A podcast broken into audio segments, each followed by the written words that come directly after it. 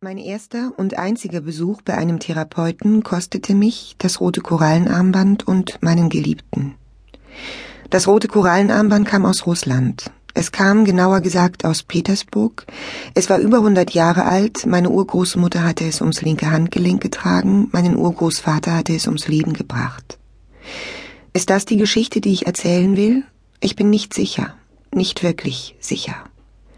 Meine Urgroßmutter war schön. Sie kam mit meinem Urgroßvater nach Russland, weil mein Urgroßvater dort Öfen baute für das russische Volk. Mein Urgroßvater nahm eine große Wohnung für meine Urgroßmutter auf der Petersburger Insel Wassili Ostro.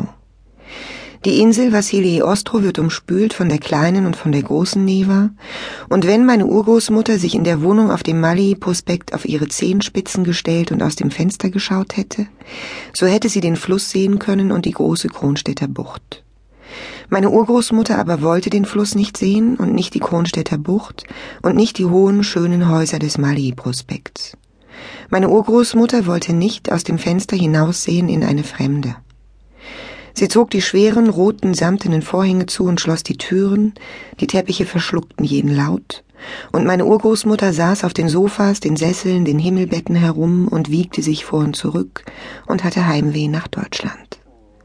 Das Licht in der großen Wohnung auf dem Mali-Prospekt war ein Dämmerlicht, es war ein Licht wie auf dem Grunde des Meeres, und meine Urgroßmutter mag gedacht haben, dass die Fremde, dass Petersburg, dass ganz Russland nicht sei als ein tiefer, dämmeriger Traum, aus dem sie bald erwachen werde. Mein Urgroßvater aber reiste durchs Land und baute Öfen für das russische Volk. Er baute Schachtöfen und Röstöfen und Flammöfen und Fortschaufelungsöfen und Levermoreöfen. Er blieb sehr lange fort. Er schrieb Briefe an meine Urgroßmutter, und wenn diese Briefe kamen, zog meine Urgroßmutter die schweren roten samtenen Vorhänge an den Fenstern ein wenig zurück und las in einem schmalen Spalt von Tageslicht ich will dir erklären, dass der Hasenkleverofen, den wir hier bauen, aus Muffeln besteht, die durch vertikale Kanäle miteinander verbunden sind und durch die Flamme einer Rostfeuerung erhitzt werden. Du erinnerst dich an den Gefäßofen, den ich in der blomischen Wildnis in Holstein baute und der dir doch damals ganz besonders gefallen hat. Nun, auch bei dem Hasenkleverofen wird das Erz durch die Öffnungen in die oberste Muffel gebracht und meine Urgroßmutter machte das Lesen dieser Briefe sehr müde. Sie konnte sich nicht mehr an den Gefäßofen in der blomischen Wildnis erinnern, aber sie konnte sich an die blumische Wildnis erinnern, an die Weiden und an das flache Land, an die Heuballen auf den Feldern und den Geschmack von süßem, kaltem Apfelmost im Sommer. Sie ließ das Zimmer zurücktauchen ins Dämmerlicht und legte sich müde auf eines der Sofas. Sie sagte blumische Wildnis, blumische Wildnis. Es klang wie ein Kinderlied, es klang wie ein Schlaflied, es klang schön. Auf der Petersburger Insel Wassili Ostro lebten in diesen Jahren neben den ausländischen Kaufmännern und ihren Familien auch viele russische Künstler und Gelehrte.